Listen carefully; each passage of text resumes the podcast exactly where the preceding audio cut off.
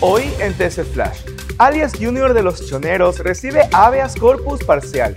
El beneficio aplicará solamente para que salga de prisión y vaya a una casa de salud pública, según la Corte del Guayas. Nuevas especies de ratón son bautizadas en honor a Richard Carapaz y Nancy Dajos. Los roedores habitan en los bosques nublados del Ecuador.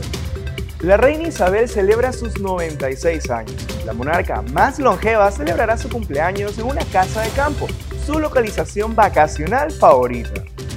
Para más información no olvide visitar tctelevisión.com y seguirnos en nuestras redes sociales como arroba tctelevisión.